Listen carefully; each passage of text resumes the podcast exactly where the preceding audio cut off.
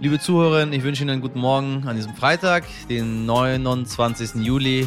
Ab heute hat ganz Deutschland Sommerferien und wir machen einfach weiter. Ich bin Michelle Abdullahi und hier ist für Sie heute wichtig mit unserer Kurzversion.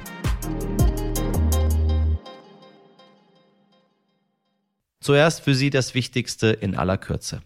Mit dem Hashtag There is still a race to win verabschiedet sich Sebastian Vettel aus der Formel 1. Der Rennfahrer hat bereits vier Weltmeistertitel gewonnen, fährt aber bis jetzt in dieser Saison im unteren Mittelfeld mit. Seinen Abschied gab er auf Social Media bekannt. Sehr ungewöhnlich für den bekennenden Hasser der sozialen Medien. Sein Profil extra für die Neuigkeiten angelegt, hat gestern mit zwei Posts überrascht. Ein Video auf Deutsch, eins auf Englisch. Sebastian Vettel hört auf. Und dann mal eine gute Nachricht. Wir sprechen ja immer viel übers Gassparen und nun zeigen sich schon erste Erfolge. So war der Gasverbrauch im Mai um mehr als ein Drittel niedriger als im gleichen Monat 2021. Im Juni wurden fast 20 Prozent Gas eingespart. Tja, und jetzt noch eine ernüchternde Meldung hinterher.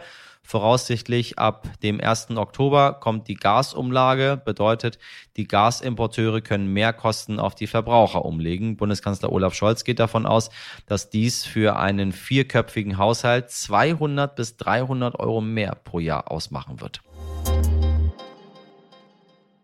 Ein neues Wort ist geboren und macht seit einiger Zeit die Runde, der sogenannte Streckbetrieb. Es geht hier aber nicht um Foltermethoden aus der Vergangenheit, sondern um die Laufzeit der Atomkraftwerke in der Zukunft. Eigentlich ist Ende diesen Jahres Schluss. Doch die Gaskrise lässt manche von einer Verlängerung träumen. Da Verlängerung aber eher nach so Wortbruch klingt, nun eben Streckbetrieb. Gerade für die Grünen eine schwierige Thematik, waren sie doch immer gegen einen Weiterbetrieb der AKWs. Dazu frage ich doch mal meinen Kollegen Philipp Sandmann aus Berlin. Wie begründen die Grünen nun den Sinneswandel und sind die Erklärungen aus deiner Sicht nachvollziehbar?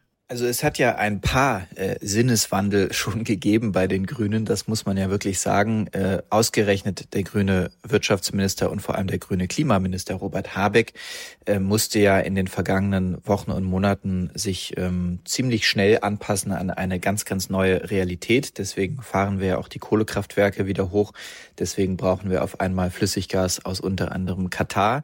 Beim Thema Atomkraft würde ich sagen, gibt es äh, noch keinen Sinneswandel, zumindest noch keinen vollzogenen Sinneswandel, aber es wird anders darüber nachgedacht. Auch hier hat man es natürlich wieder mit einer neuen Realität zu tun und das ist mittlerweile auch bei den Grünen angekommen. Das merkt äh, der Bundeswirtschaftsminister auch, dass wir womöglich im Winter nicht nur ein Gasproblem bekommen könnten, sondern vielleicht auch ein Stromproblem.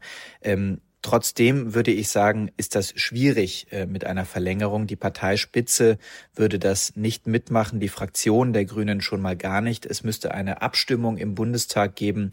Äh, die Ampel muss geschlossen stimmen, sonst würde sie bei so einem wichtigen Thema einfach zerbrechen. Ähm, deswegen eine echte Verlängerung von Atomkraft, also der Kauf von neuen Brennstäben, das halte ich für unrealistisch. Realistischer wäre sicherlich eine Art Kompromiss und da wären wir dann beim Thema Streckbetrieb. Wie realistisch ist es, dass es zu diesem Streckbetrieb kommt und wie lange kann man strecken? Also in der ganzen Debatte sind sicherlich die politischen Hürden die größten Hürden. Äh, deswegen äh, wäre so ein Streckbetrieb äh, der gangbarste Weg innerhalb der Ampelkoalition. Alles andere, finde ich, ist unrealistisch. Aber immerhin hat ja auch das Thema Streckbetrieb eine grünen Bundestagsvizepräsidentin angestoßen. Katrin Göring-Eckardt hat das ja in einem Interview gesagt. Das allerdings auch eingeordnet und davon gesprochen, dass auch so ein Streckbetrieb wirklich nur dann äh, sinnvoll wäre, wenn wir uns im Winter in einer wirklichen Notsituation äh, befinden, also äh, es einfach einen echten Stromengpass gibt und wir äh, die Atomkraftwerke dann auch wirklich brauchen. Allerdings äh, tatsächlich halte ich mittlerweile diesen Streckbetrieb für eine realistische Option innerhalb der Ampel. Das heißt nicht, dass äh, er unbedingt kommen muss, aber ich glaube, da wären zumindest mehr grünen Politikerinnen und Politiker dabei als äh, bei einer Verlängerung. Was heißt Streckbetrieb überhaupt? Im Endeffekt, wie der Name schon sagt, würde man tatsächlich mit den bereits bestehenden Brennelementen, die in den Atomkraftwerken sind, weitermachen. Das könnte dazu führen, dass man die Energie jetzt schon drosseln muss in den äh, Atomkraftwerken, um dann mit den äh, alten Brennelementen bis in den März oder sogar bis in den Sommer zu kommen. Das wäre die Idee. Das halten Experten auch für realistisch. Die Frage ist nur, ob es auch politisch umsetzbar ist. Lahm, langweilig, lustlos. Das sind die Klischees, mit denen die Frauen der deutschen Fußballnationalmannschaft ihre ganze Karriere lang konfrontiert werden. Wobei von Karriere kann man kaum sprechen. Schließlich müssen viele Spielerinnen nebenbei andere Berufe ausüben, um ihr Leben zu finanzieren. In Folge 311 haben wir schon kurz darüber gesprochen. Hören Sie mal rein. Diese Klischees ziehen sich durch die Geschichte. Wussten Sie, dass Frauenfußball von 1955 bis 1970 in Deutschland sogar verboten war? kein Wunder, dass die Männer so viel mehr Ansehen besitzen. Die Mannschaften hatten viel bessere Chancen, sich in der Gesellschaft zu etablieren. Doch in diesem Sommer scheint sich etwas zu verändern, findet zumindest meine Redaktion. Es fühlt sich anders an als sonst. Vielleicht liegt ein ähnlicher Funke Magie in der Luft wie schon 2006 bei dem Sommermärchen der Männer wenn wir das mal ein bisschen übertrieben formulieren möchten. Äh, viele fiebern mit. Das Halbfinale Deutschland gegen Frankreich am Mittwoch hat über 12 Millionen Menschen vor den Fernseher gelockt. Die Biergärten sind voll mit Public Viewing und die Medien berichten über unsere Frauen. Das soll bitte auch so bleiben, sagt die ehemalige Nationalspielerin Lena Gößling, denn manche Fußballerinnen, die als Profis in der ersten Bundesliga spielen, verdienen nicht einmal genug, um eine eigene Wohnung bezahlen zu können. Das muss sich dringend ändern, fordert Lena Gößling, die bis 2019 selbst Teil der Nationalmannschaft war, im Gespräch mit meiner Kollegin Mirjam Bittner.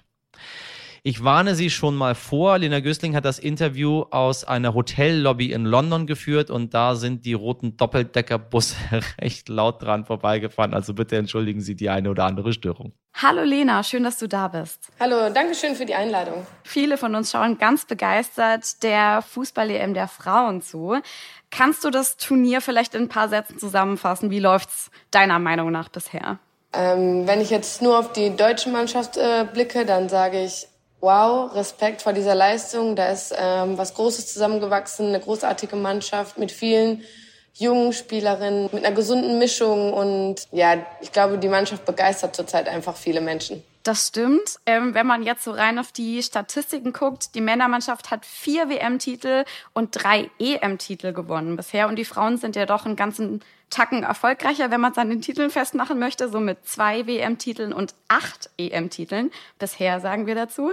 Warum schauen die Leute vor allem den Männern zu? Das ist eine gute Frage. Ich glaube, ja, die Öffentlichkeit ähm, berichtet halt einfach deutlich mehr über die Männer. Das ist halt einfach, ähm, dass es besser vermarktet wird. Dass, ähm, das Spiel hat sich deutlich verändert, auch würde ich sagen. Zwischen früher und heute kann man das gar nicht mehr vergleichen von den Frauen. Und ich glaube, dass die Menschen gerade merken, wie toll der Frauenfußball mittlerweile geworden ist. Er ist temporeich geworden, er ist intensiv geworden, er ist zweikampfstark geworden. Ähm, das ist nicht einfach mehr, ja, da laufen elf Frauen hinterm Ball her und das war's. Das ja. ist echt ähm, eine hohe Qualität da mittlerweile auf den Platz gebracht wird. Mhm. Trotzdem steht der Frauenfußball immer noch ähm, im Schatten vom Männerfußball. Und hat, glaube ich, auch schon noch viele Vorurteile. Also es gucken mehr Leute, man merkt es schon auch, aber trotzdem ja, wie du sagst, die, die Frauen laufen nicht mehr dem, dem Ball hinterher. So. Sie, sieht vielleicht auch nicht jeder sofort, oder? Nee, das glaube ich nicht. Aber ich glaube, dass sich halt mittlerweile auch die Kritiker des Frauenfußballs, glaube ich, dass sie sich halt auch gerade ein eigenes Bild machen und sehen, was da zustande kommt. Und ich bekomme sehr, sehr viel positive Resonanzen auch mhm. von Kritikern des Männerfußballs und von daher ist es ein guter Weg, glaube ich. Wenn man so ein bisschen bei Social Media guckt, ich habe mir so gerade bei DFB Frauenfußballteam habe ich mir die Kommentare so ein bisschen angeschaut und die sind schon sehr positiv. Also da steht dann sowas wie das Team bringt die Freude am Fußball zurück oder ein Kollege hat bei uns heute Morgen in der Konferenz gesagt, die Frauen könnten diesen Sport noch retten. Das ist ja eigentlich ein sehr schönes Resümee. Glaubst du, diese Begeisterung kann vielleicht auch anhalten? Ich glaube, es ist ehrlicher, würde ich sagen, ne, der Frauenfußball als der Männerfußball. Inwiefern? Ich glaube, die machen das alles mit totaler Leidenschaft. Da steckt viel, viel Herz. Die geben einen sehr viel zurück. Ich glaube auch, dass es ein Stück weit, ähm, ja, ein Stück weit daher kommt, davon kommt, dass sie vielleicht nicht so verwöhnt sind. Sie sind selbstständig. Ähm, sie wissen, dass sie sich im Endeffekt noch ein zweites Standbein nebenbei aufbauen müssen. Sie verdienen teilweise nicht viel Geld und ja, genießen es trotzdem, was sie tun, was sie was sie halt tagtäglich auch opfern. Und sie verzichten sehr viel in ihrem Leben auch auf ganz viele Sachen. Vielleicht nimmt man dann einfach den Sport äh, bewusster auf und genießt es mehr, das zu tun, was man einfach liebt. Und glaubst du, diese Begeisterung, die man sieht, kann die auch bei den Leuten so ein bisschen anhalten? Kann die nachhaltig sein? Das ist wünschenswert, dass das äh, nachhaltig ist. Ich glaube, da ist halt einfach ähm, der deutsche Fußball, der DFB, die ganzen Vereine aber auch gefordert, das jetzt nachhaltig aufzubauen. Weil ähm, das, was die Mädels hier zeigen, sollte jetzt halt auch einfach mit nach Deutschland genommen werden und dass sie halt auch dementsprechend ja, verdienen und da Wertschätzung halt auch bekommen.